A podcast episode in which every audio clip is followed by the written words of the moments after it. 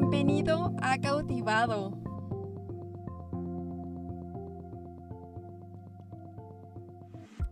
Hola a todos, yo soy Sopa y quiero darte la bienvenida a nuestro tercer episodio de Cautivado.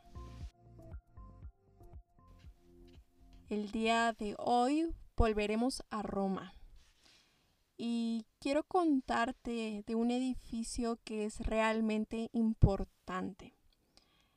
Este también se encuentra en Pompeya y es que estamos hablando de los baños romanos. Te empezaré a platicar de los baños Stabian de Pompeya. Estos son de la segunda mitad del siglo II a.C pero fueron remodelados en la primera mitad del siglo I antes de Cristo, antes de que el volcán Vesuvius eruptara. Estos baños es solo uno, por así decirlo, de los varios que había en Pompeya. Y quiero recalcar que en este momento Pompeya no contaba con un sistema hidráulico no había agua que corría por toda la ciudad. Entonces, si tú ves fotos, puedes ver que en las calles se encontraban como unos pequeños cubos donde la gente iba a, a sacar agua de ahí. Entonces el acceso a bañarse diario en ese momento no era una opción. Las personas entendían completamente el uso del edificio, iban y se bañaban, pero le habían dado un uso también para socializar. Podías ir a los baños como una salida de amigos mientras te sentabas en el sauna. Estos consistían en cubículos que tenían uso de ser tiendas. Su término en latín es cubiculae y déjame decirte que los romanos realmente amaban las tiendas, tanto que podemos ver una sombra después de unos años de un centro comercial, de tal vez el primer prototipo de un centro comercial. Pero volviendo a los baños. Los baños consistían en tiendas que estaban rodeadas de columnas y la palestra. La palestra consiste en hoy como se le llama una cancha para hacer ejercicio. Un patio donde corrían alrededor y después de haber sudado tanto podían ir a la alberca a refrescarse. Si vemos los baños en plano, podemos ver que la alberca está a un costado de la cancha. Esta no es una alberca en donde podías dar vueltas como si fueras seleccionado de natación o te pusieras a hacer competencias con tus amigos, era más como para estar platicando en un modo más chill.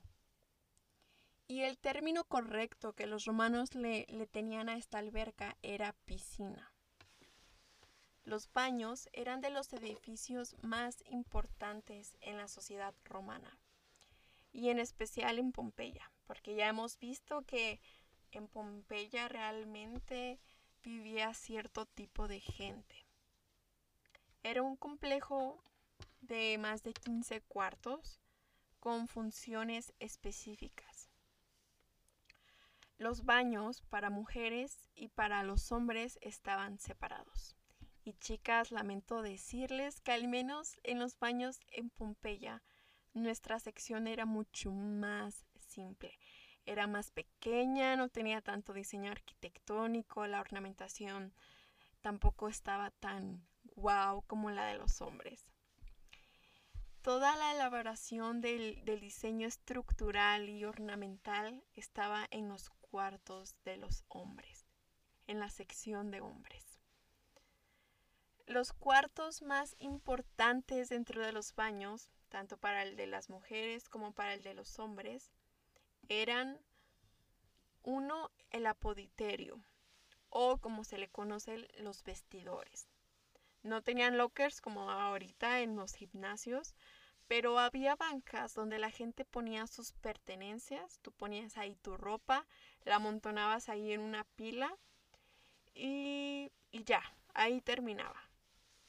Tenías que confiar plenamente en que nadie iba a robarse tus cosas. Un dato interesante es que cuando las mujeres o los hombres iban a los baños, era muy común que tú como romano llevaras a tu esclavo. Los romanos acostumbraban a llevar a la mayoría de los lugares, o si no es que a todos los lugares, a sus esclavos privados. En este caso, mientras ellos estaban en el sauna, los esclavos cuidaban sus cosas en los vestidores. El segundo cuarto, el que le sigue, es el tepidario. Este no tiene como una traducción literal, pero consiste en un cuarto de calentamiento, donde entrabas y empezabas ahí en un calentamiento por alguna cantidad significativa de vapor no era realmente importante, era como un cuarto de transición. Y después de este cuarto sigue el caldario. Entonces, del tepidarium nos vamos al caldario, el segundo cuarto más importante. I know, los términos son muy extraños, pero no olvides que estamos hablando de algo que nunca se había, se había visto antes en la historia de la arquitectura para este momento. El caldarium es prácticamente como hoy le conocemos el sauna. Un cuarto lleno de vapor, sin embargo tenía un pequeño lavamanos donde había agua fría. Entonces, entonces tú podías ir ahí y echarte agua fría para refrescarte. Es como cuando hoy vamos al sauna y saliendo está, están las regaderas de agua fría Así era, pero este se encontraba dentro del cuarto. Entonces, repasando, tenemos el, el apoditerium o los vestidores, el tepidarium o el cuarto de calentamiento y el caldarium o sauna. Por último, tenemos el más importante y es el famoso frigadarium. Entonces, después de haber estado en, varios cuartos calientes, llegabas a este último donde era realmente frío. Yo pienso que tenían esta, esta, este último cuarto para que la gente cerrara los poros después de tanto vapor. Pero bueno, el frigudarium era una estructura circular. Consistía de nichos y domos y un domo que equivale a ir a un spa de cinco estrellas. Este cuarto posteriormente tendrá influencia a otro nivel, tanto así que termina en el Panteón en Roma, que también es otra joya que tienes que ir si vas a Roma. O sea, quiero que analices. El Panteón en Roma es del año 113 al 125 después de Cristo. Y estos baños, los baños Stavian, son del segundo siglo, del siglo II antes de Cristo. Entonces quiero que analices cuánto tiempo ha transcurrido desde estos baños hasta el panteón. Y el frigudarium seguía teniendo influencia. La importancia de este cuarto era impresionante. Consistía en un espacio circular con una piscina circular al centro, era realmente pequeña, con un domo que tenía una abertura en el techo que daba al cielo para que dejara entrar la luz. Este domo estaba pintado por artistas romanos, los mejores, o sea, imagínate, estar sentado en este cuarto hablando con tus amigos en un tipo jacuzzi con un domo pintado. El concepto, el entorno, el propósito es una obra de arte en conjunto. Y quiero que entiendas que no era como que podías llegar a correr, o sea, no podías llegar de correr de la cancha e irte directamente al frigodarium. Tenías que pasar por cada uno de los cuartos. El irte a bañar en, en el imperio romano era un completo ritual en el que tenías que disfrutar cada cuarto. Y yo quiero que aquí analicemos que vemos que el edificio era una esencia completa. Era un lugar donde el ser humano iba a embellecerse físicamente, pero el edificio era una belleza. Entonces vemos que para los romanos la belleza era realmente importante. La belleza arquitectónica, la belleza ornamental, la belleza espiritual, la belleza intelectual. Eh, para ellos, si yo pudiera describir a los romanos, sería con la palabra belleza. Y tal vez para este punto te estés preguntando, ¿y cómo calentaban el agua? Si no había, no había instalación hidráulica. Los romanos usaban un método que le llamaban el sistema hipocaust y consistía en poner tubos de terracota, que es un tipo de piedra, y lo colocaban detrás de los muros y en el piso soplaban aire caliente sobre estos y también lo que hacían era torres de terracota y entre estos colocaban braseros de metal con carbones. Imagínense, para que todo el mundo se alcanzara a bañar con agua caliente allá adentro, tenían que mantener los carbones siempre encendidos. Y pues claro, los romanos no hacían esto y ponían a los esclavos a hacerlo.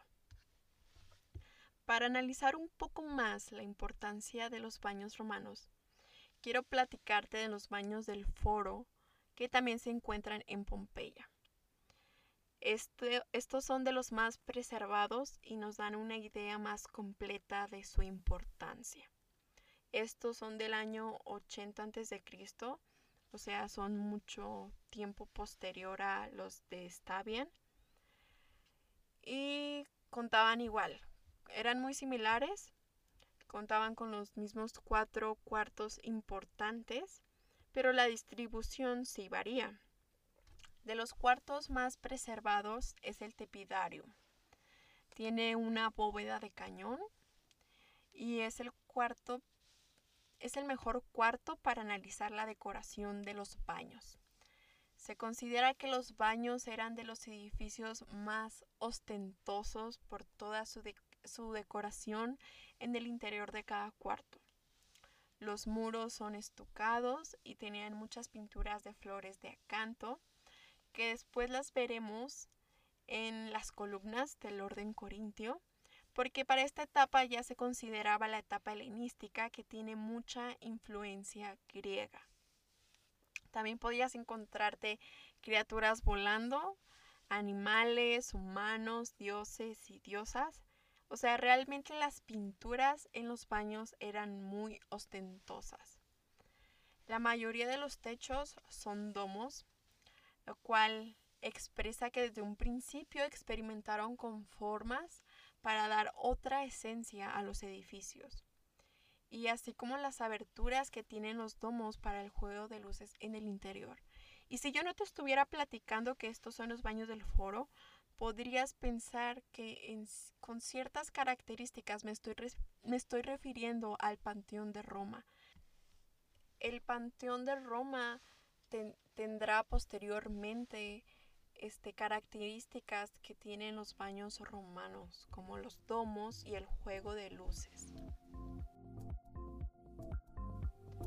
Claramente, los baños romanos eran un centro social para todas y todos.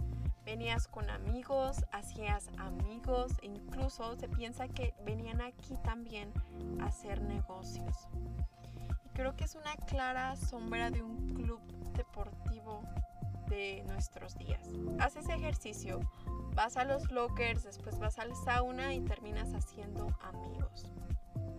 Los romanos tienen más influencia en nosotros de la que pensamos.